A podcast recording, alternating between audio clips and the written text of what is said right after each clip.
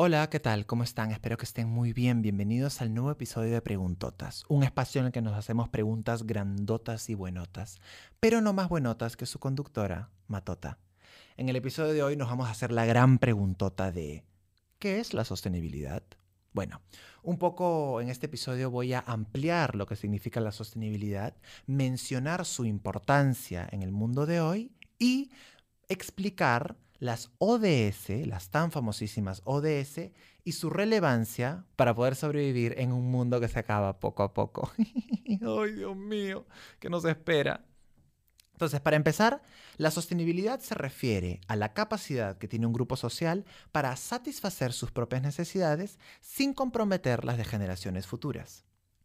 Y por generaciones futuras, ojito, ojito, no me refiero únicamente a las que están por venir, sino que si alguien dice que quiere seguir viviendo, entonces este futuro también nos involucra a nosotros. Quiero acá ponerme un poco más fumado y mencionar el caso de todas esas películas que hemos visto como Wally, Juegos del Hambre, Mad Max y algunos episodios de Love, Death and Robots o Black Mirror en los que la división entre la sociedad de clase alta y de clase baja es muy evidente. ¿Por qué quiero ejemplificar esto? Porque en una sociedad con más gente hay más necesidades que satisfacer. Y si hay más necesidades que satisfacer, pues entonces se produce más consumo. Y si la gente consume más, produce también más basura. Y la gran preguntota que acá se hacen todos los gobiernos es, ¿dónde vamos a meter toda esa basura? En un inicio no se notaban los cambios, pero hoy por hoy ya los gobiernos no saben qué hacer con esa basura. Entonces cuando les presento los casos de estas películas ficticias, lo que pasa un poco en ellas es que la clase alta vive cómodamente en espacios limpios e iluminados, mientras que la gente de menos recursos tiene que vivir rodeada de basura, esa misma basura que todos como sociedad global produjeron. Entonces, los Objetivos de Desarrollo Sostenible lo que intentan es darnos directrices para poder vivir en un futuro no tan lejano ahora de forma más digna y que nuestra supervivencia no sea como la de una película ficticia de terror, sino de una forma más digna y sostenible. Empecemos rápidamente con las ODS. Antes de empezar con las ODS, me gustaría mencionar que las ODS por sí mismas no hacen absolutamente nada. Lo que ellas pretenden es dejar lineamientos bien claros para que en grupos comencemos a aplicarlos. ¿Y por grupos a qué me refiero? A que una institución es un grupo una municipalidad es un grupo.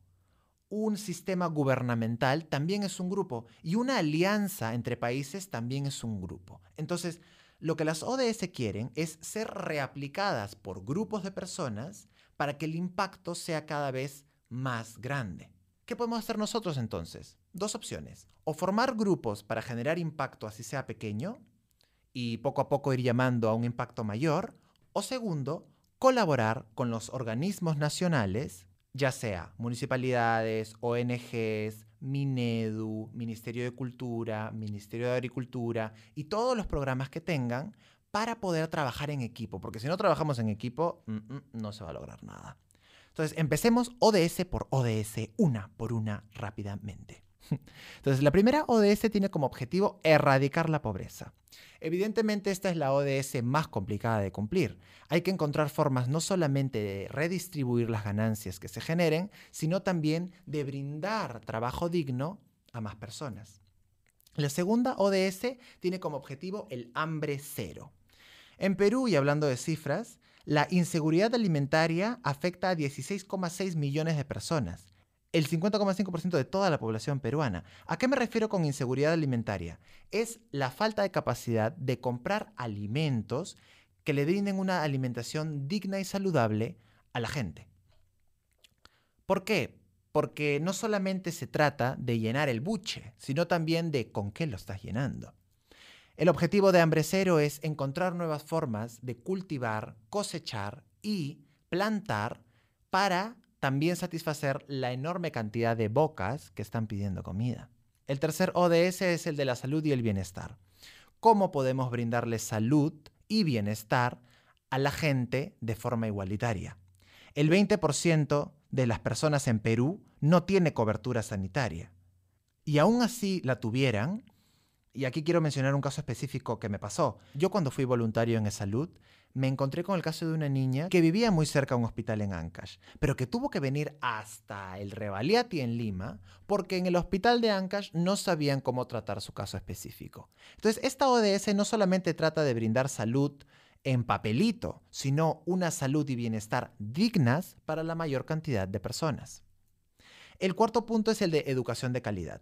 Parece que los profesores, y esto ya lo mencioné en el tercer episodio de Preguntotas acerca de si la nota importa, em, lo que busca la ODS 4 es capacitar a los docentes para que los temas que se brindan en todo contexto educativo formal sean de relevancia nacional, internacional y humana. Que las cosas que nos enseñan en el salón no tengan nada que ver con lo que está pasando en el mundo es una problemática enorme. Y lo que intentamos con la ODS 4 es cómo hacemos que el sistema educativo tenga un impacto real en el mundo real. El quinto ODS habla acerca de la igualdad de género.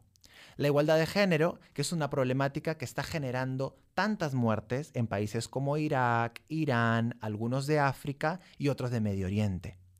Em, aquí los esfuerzos son para intentar lograr hacer entender a la gente que el trato hacia una persona no tiene que darse por su género, sino por su calidad como ser humano y también hacer entender a la persona que todos tenemos la misma calidad como ser humano, en un entorno donde tenemos que ser tratados todos por igual.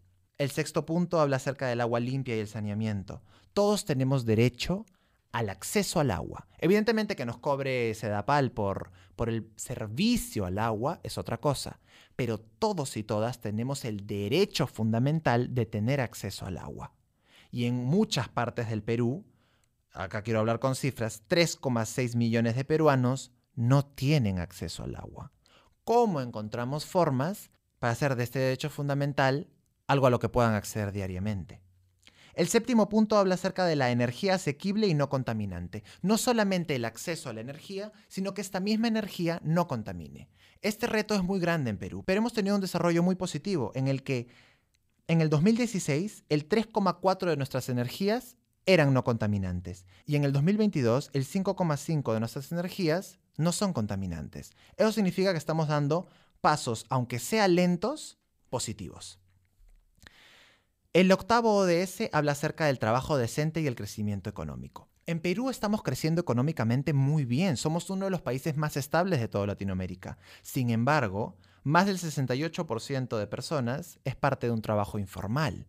¿Cómo podemos encontrar maneras, que este es un reto enorme en Perú, pero Dios mío, qué grande reto, cómo podemos encontrar formas de ofrecerle a las personas un trabajo digno en el que puedan acceder a planilla y puedan estar tranquilos con un estado laboral decente, estable y beneficioso para todos, empresas y trabajadores. El noveno habla acerca de industria, innovación e infraestructura. ¿Cómo podemos fomentar la innovación? Por innovación nos referimos a nuevas formas de solucionar nuestros problemas.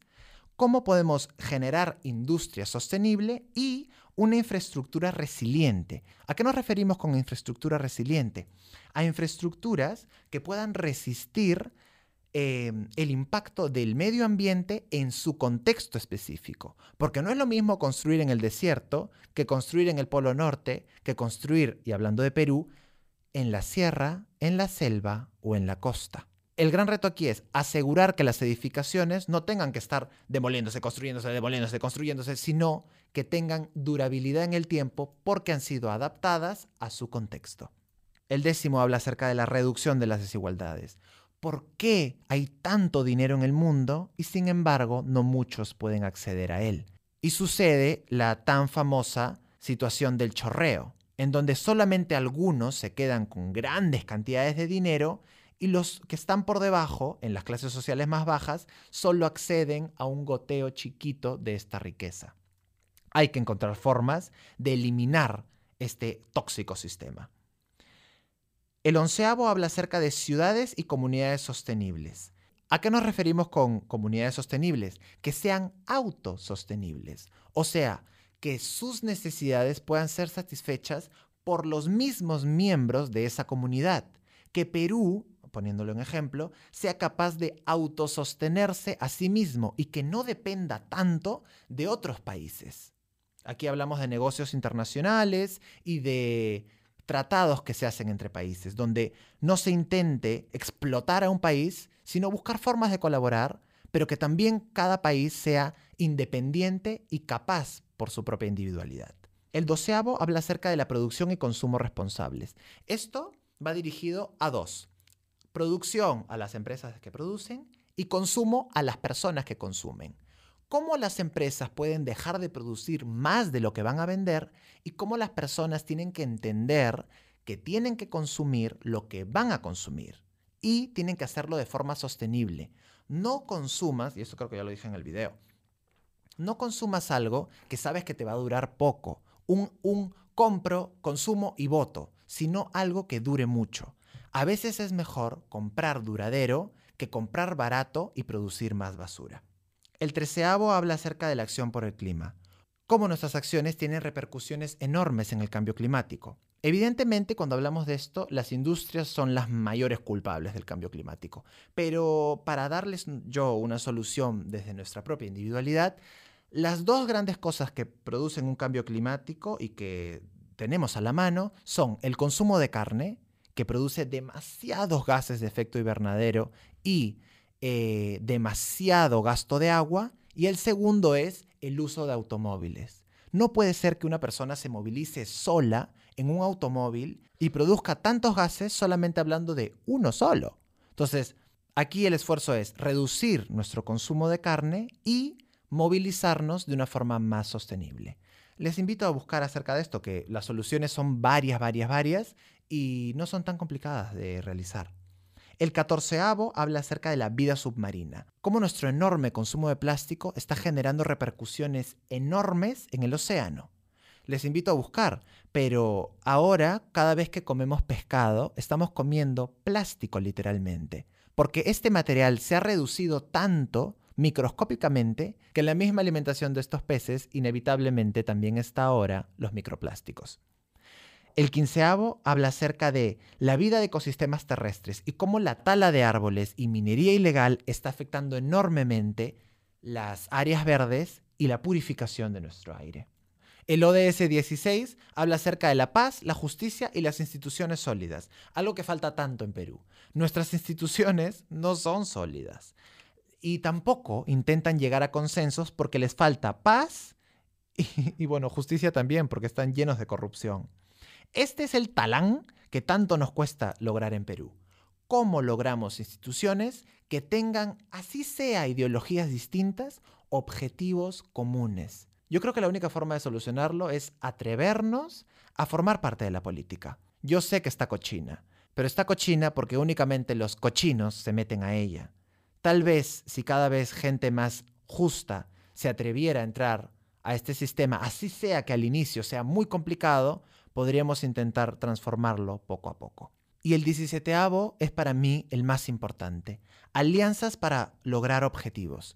¿Cómo podemos, todas las instituciones, todas las personas, todos los países, a pesar de tener objetivos diferentes y realidades distintas, tenemos también objetivos comunes? Aquí estoy hablando de cómo distintos profesionales desde perspectivas multidisciplinarias pueden unir esfuerzos para la creación de innovaciones que respondan a un contexto que requiere de la sostenibilidad y juntos comencemos a crear comunidades cada vez más dignas y encaminadas a un futuro cada vez más sostenible. Para culminar el episodio de hoy en día, quiero invitarlos a investigar mucho más acerca de estas ODS. Yo las he mencionado brevemente y muy rápidamente, pero los invito a dedicarse por lo menos a una o dos por el resto de su vida. Y basta con su impacto en esas dos ODS para que la sociedad cambie poco a poco a mejor. Los invito a hacer eso. Busquen, investiguen, encuentren su motivación y cómo desde sus propios talentos pueden generar impactos positivos en una de estas directrices para el desarrollo. Yo sé que no es fácil nadar contra la corriente, pero es nuestra única solución como sociedad para poder alcanzar un futuro que sea digno para todos y en el que vivir no sea un proceso, como ya dije, de película de terror, sino algo en el que todos colaboramos para intentar alcanzar objetivos comunes. La humanidad tiene sus defectos, porque evidentemente hay muchos que son egoístas y bastante individualistas, pero la misma humanidad también tiene fortalezas enormes, que nos han sacado de situaciones mucho más complicadas. No perdamos la fe en la humanidad, que si le soy sincero, es lo único que tenemos. Muchas gracias por acompañarme en el episodio de hoy y los invito a escuchar todo el resto del podcast Preguntotas. Y si tienen alguna preguntota, pues me la hacen llegar por el chat. los quiero un montón y los espero en el próximo episodio. Un beso enorme.